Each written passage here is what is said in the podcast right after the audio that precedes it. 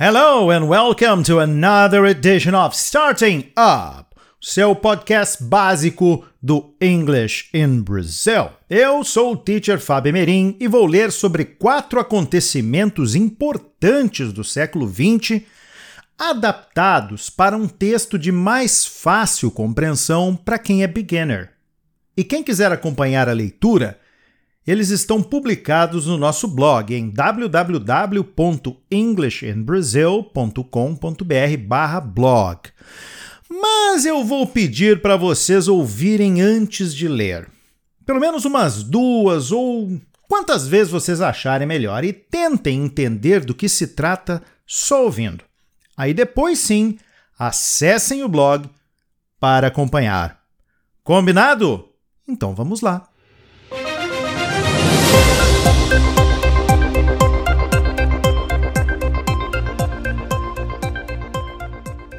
The Watergate Scandal A Big Problem in American History. The Watergate scandal was a very important and serious event that happened in the United States a long time ago. It caused a lot of trouble and changed the way people saw their government. It all started in 1972 when some people tried to break into the Democratic National Committee headquarters. These people were connected to the president's campaign. Breaking in means going into a place without permission, and it's against the law. After the break in, two reporters from a newspaper called the Washington Post started investigating the situation. They wanted to find out who was involved and why it happened. They worked very hard to get all the facts and tell the truth to the people. As the reporters continued their investigation, they discovered that the people who broke in were connected to the president's team. This made people wonder if the president knew about it. The president is the leader of the country. During the investigation, something very important was discovered. There were secret recordings made in the president's office. These recordings had conversations between the president and his advisors. They helped reveal that the president knew about the break in and tried to hide it. One of the most important recordings, called the smoking gun tape, showed that the president was involved in the cover up. A cover up means trying to hide something. This tape showed that the president knew about the break in and tried to stop people from finding out. When it became clear that the president was in trouble, he decided to resign. Resign means to leave a job or position willingly. After the president resigned, a new person became the president. The new president pardoned the old president, which means he forgave him for any crimes he may have committed.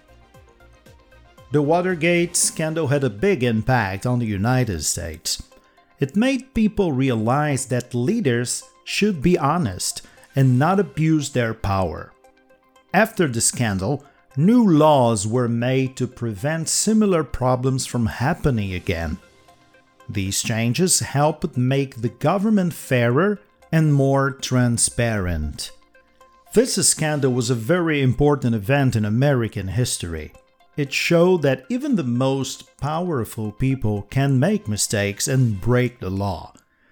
It also taught people the importance of honesty, transparency, and fairness in government. By learning from the Watergate scandal, we can make sure that leaders are accountable and work for the good of the people.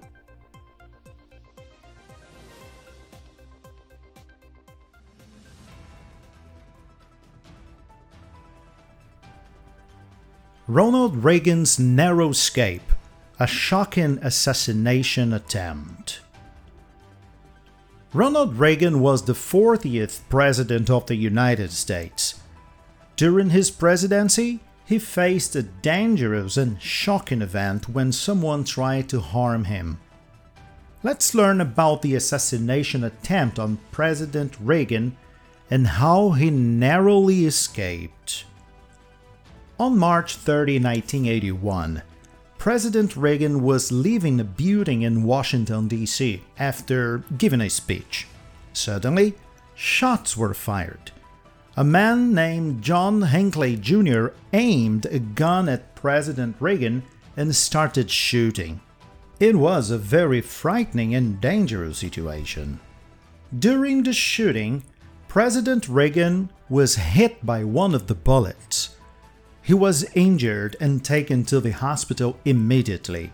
Fortunately, the bullet did not hit any vital organs, and the doctors were able to treat him.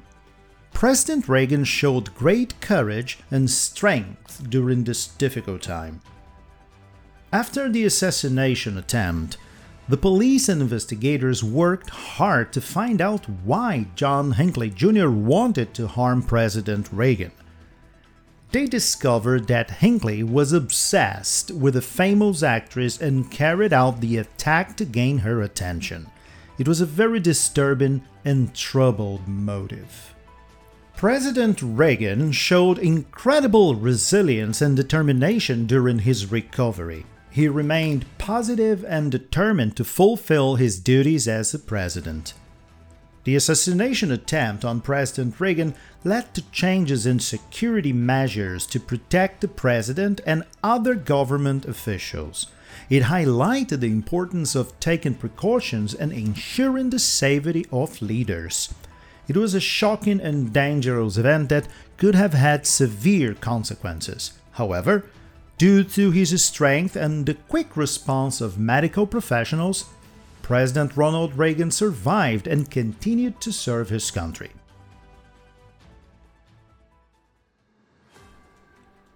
The 1973 oil crisis, when the world faced an energy shortage.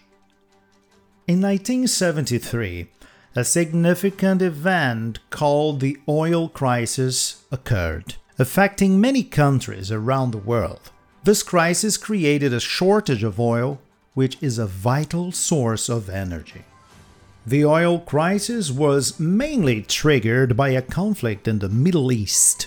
Several countries in that region, known as OPEC, Organization of the Petroleum Exporting Countries, decided to cut back on the production and export of oil.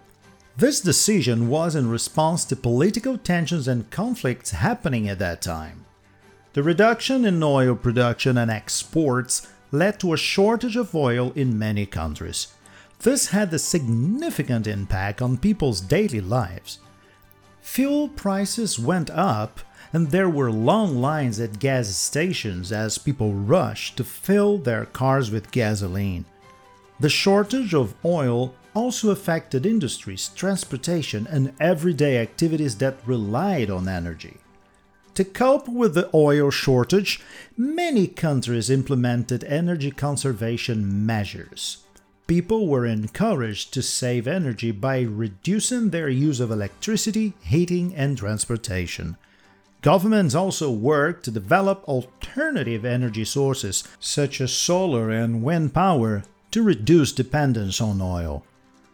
The oil crisis had a profound effect on the global economy. As oil prices increased, it became more expensive for countries to import oil, leading to higher costs for goods and services inflation rose, and many businesses struggled to adapt to the increased expenses. The crisis highlighted the vulnerability of economies to disruptions in the energy sector. In response to the oil crisis, many countries began to focus on becoming more energy independent. They invested in developing their own energy resources such as coal, natural gas, and nuclear power. This shift aimed to reduce dependence on foreign oil and make countries more resilient to future energy crises. The 1973 oil crisis served as a wake up call for countries around the world. It highlighted the importance of energy diversification, conservation, and the need for long term energy planning. The crisis encouraged innovation and research into alternative energy sources, paving the way for the development of renewable and sustainable energy solutions. It was a challenging time when the world faced a shortage of oil, leading to higher prices and significant disruptions in daily life. However, it also served as a catalyst for change, pushing countries towards energy independence and the development of alternative energy sources. The crisis taught us the importance of energy conservation and the need to build resilient and sustainable energy systems for the future. The Act of 1918, a historic moment for women's suffrage. In 1918, an important event took place that changed the lives of women forever. This event was the passing of the Act of 1918, which granted women the right to vote in the United Kingdom. Before the Act of 1918, women in the United Kingdom did not have the right to vote. This inequality was a source of great frustration for many women who believed in equal rights and wanted to have a say in important matters that affected their lives and the country. Women's suffrage campaigners worked tirelessly for many years to bring about change.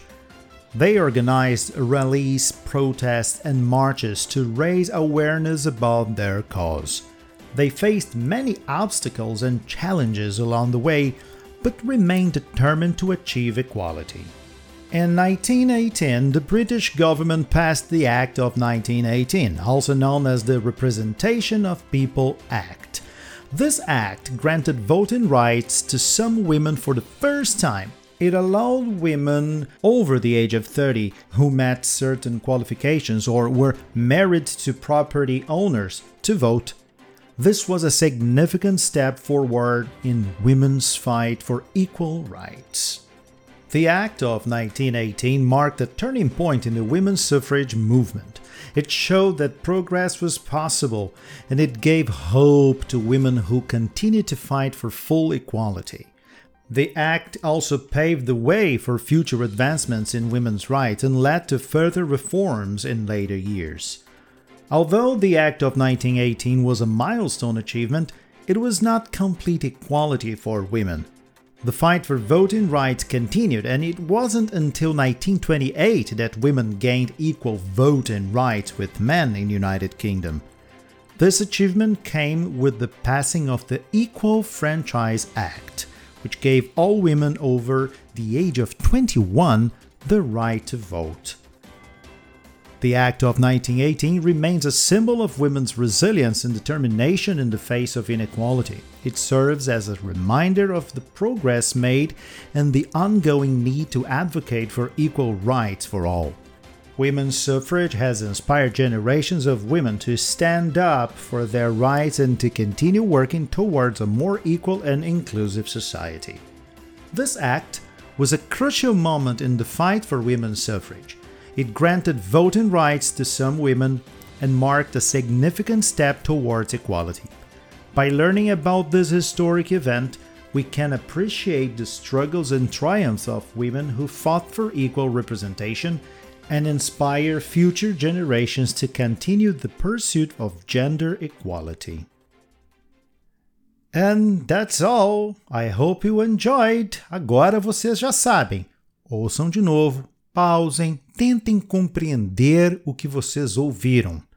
Quando realmente ficar um pouquinho difícil ou se vocês não conseguiram entender muita coisa, aí vão lá no blog, lembrando www.englishinbrasil.com.br/blog e acompanhem a leitura. Alright?